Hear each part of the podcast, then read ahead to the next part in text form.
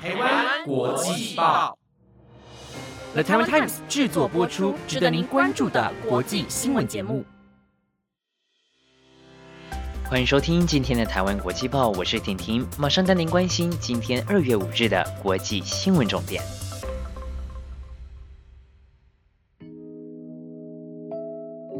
节目一开始，持续带您来关心缅甸政变的消息。就在今天呢，日本麒麟啤酒宣布终止与缅甸军方合资的事业，成为第一家采取行动谴责缅甸军方的日本企业，开出了谴责政变的第一枪。麒麟啤酒今天稍早发表声明，指出缅甸军方的行动违反他们的标准和人权政策，他们没有其他的方法，别无选择，只能紧急采取措施，终止与缅甸经济控股公共有限公司现有的合资伙伴关系。这家公司是缅甸军方的产业，日本方面持有百分之五十一的股权。其实早在二零一八年，就有人权团体呼吁麒麟啤酒等外资停止与缅甸军方合作，因为与缅甸军方的事业合作会造成侵犯人权的高度风险。今天，麒麟啤酒与缅甸军方事业停止合作，人权观察组织就表示这是令人长久等待但是感到欢迎的举动。他们也呼吁其他在缅甸的外资跟进。这场政变随着军方发布一年的紧急状态，似乎不可能在短时间内结束。究竟外资的抵制以及各国的谴责能不能发挥效用？这场政变还会持续多久？答案也许还需要一点时间才能够揭晓了。大家对于诺贝尔和平奖应该都不陌生。美国前总统奥巴马以及目前仍然被缅甸军方软禁的缅甸领袖翁山苏基都曾经是得奖人。不过，除了个人可以获奖外，组织也可以是诺贝尔和平奖的得主。日前就有九名美国国会议员赶在二月一号截止日前，以展现勇气与决心激励全球为由，提名香港民主运动角逐二零二一年诺贝尔和平奖。根据中央社的报道。在二月三日公开的信函内容中，九名美国议员提名香港民主运动，在于认可所有在一九九七年香港主权移交中国后，建立与维持香港人权与民主的人士，以及让在这几年为了他们被侵蚀的权利与自由而挺身抗争的人可以发声。信中指出，尽管北京当局积极镇压人权与民主之声。二零二一年诺贝尔和平奖应该颁给香港民主运动，以表彰该运动中激励世界的勇气与决心。港版国安法上路后，虽然引发了国际的反弹，但中国官方却总以纯属中国内政为由，反向各国无权干涉。对此，加拿大就在近日宣告，过去五年内从加拿大各大学院毕业的香港人。从八日起都可申请最多三年的工作许可证，而且政府未来还会透过另外两种途径为香港年轻人提供永久的居留权。这两种的途径也会在今年上路。加拿大政府在声明中强调，会持续与香港人民并肩站立，对新的国家安全法和不断恶化的人权状况表达关切。其文中还明确宣称，此举就是为了表达中国对香港实施国安法的不满。随着越来越多的国家向香港伸出援手，相信对于香港人来说，也多了一个可以选择不同人生的机会。接下来带您关心新冠疫情的消息。法国总统马克宏二月四日向智库大西洋理事会发表演讲时坦诚，中国向其他国家配发疫苗方面的出奇外交成功，对西方领导人有些羞辱。但中国方面没有公开疫苗试验结果的数据。如果疫苗效果不佳，就只会导致病毒变异而已。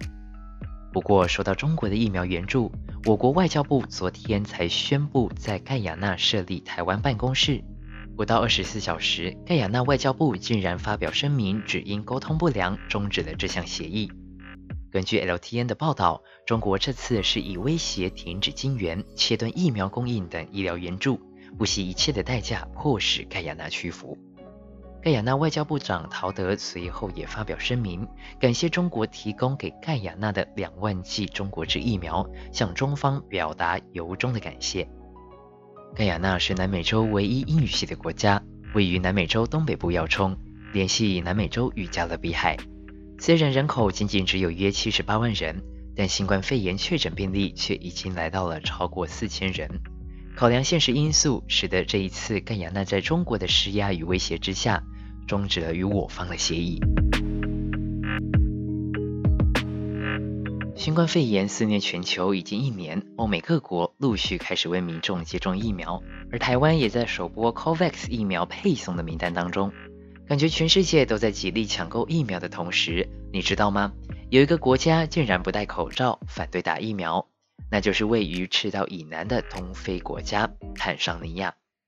坦桑尼亚从2020年5月后就不再更新确诊病例数，不仅大肆的鼓励感染者使用药草熏蒸疗法。总统马古富利日前甚至称，部分的疫苗有害人体，人民应该把对上帝的信仰放在第一位。而且不只是坦桑尼亚的总统这么说，坦桑尼亚政府的首席化学家马福米库同样也鼓励民众服用没有任何科学证据显示有效的药草。坦桑尼亚主管地方政府事务的国务委员贾佛也说，他们的国家没有病毒容身之处。他们靠熏蒸疗法、多吃蔬果来杀死病毒。虽然世界卫生组织非洲地区负责人莫耶提敦促坦桑尼亚要加强工卫措施，并准备进行接种疫苗，但坦桑尼亚从政府到天主教会都站在施打疫苗的对立面，无疑是在全球对抗新冠病毒疫情的道路上留下了一个深深的缺口。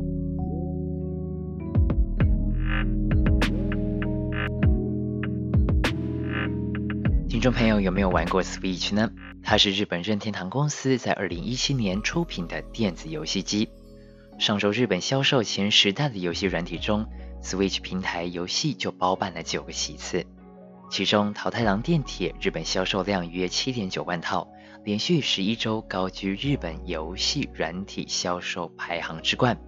健身环大冒险》销售量约四点二万套，排行第二。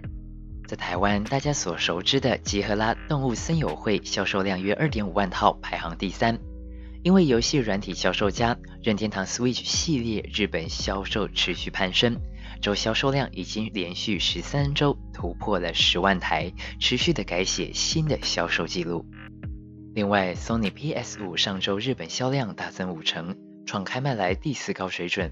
不过，根据日本媒体报道，Sony 最高财务负责人石石玉树于三日举行的法说会上表示，PS5 的销售进展虽然顺遂，但受晶片短缺影响，因此难以进一步提高 PS5 的产能。尽管如此，Sony 三日发布新闻稿宣布，因为宅经济需求加持，提振游戏机、电视等产品销售，加上《鬼灭之刃》剧场版《无限列车篇》日本票房破纪录。提振所属的音乐部门营收，因此将合并纯益，也就是扣除开销成本后的余额目标，自八千亿日元上修至一兆五百亿日元，将超越二零一八年度的九千一百六十三亿日元，创下历史新高纪录，且将为 Sony 史上首度突破一兆日元大关。Sony 今年度纯益若真的突破一兆元，将成为继丰田、软银集团等企业后，第五家成为兆元纯益的日本企业。你认为黄金还是白银比较有投资潜力呢？相信很多听众朋友的第一直觉都是黄金。不过，高盛大宗商品首席分析师 Curry 在二月四号的时候就表示，白银作为太阳能板的关键原料，考量到拜登的绿色新政以及全球绿能的共识，若要投资贵金属市场，白银是比黄金更有投资价值的。Curry 还说，白银拥有黄金没有的另一项优势，就是白银是太阳能板的重要原料之一。随着美国总统拜登政府的绿色新政。白银在投资潜力上无疑是优于黄金的，将是绿能转型中最大的受惠者。有投资习惯的听众朋友，不妨也去关注一下白银的市场。不过，婷婷也提醒各位，投资一定有风险，还是要再多了解一些相关的资讯再做下手。本节目由的台湾 Times 制作播出，每周一到周五晚间十点将为您带来当天值得您关注的国际新闻重点。点击关注、订阅台湾国际报，并给予五星好评，您将不会错过我们精彩的节目。另外，我们也有 IG 粉丝专业，有兴趣的听众朋友可以去看看哟。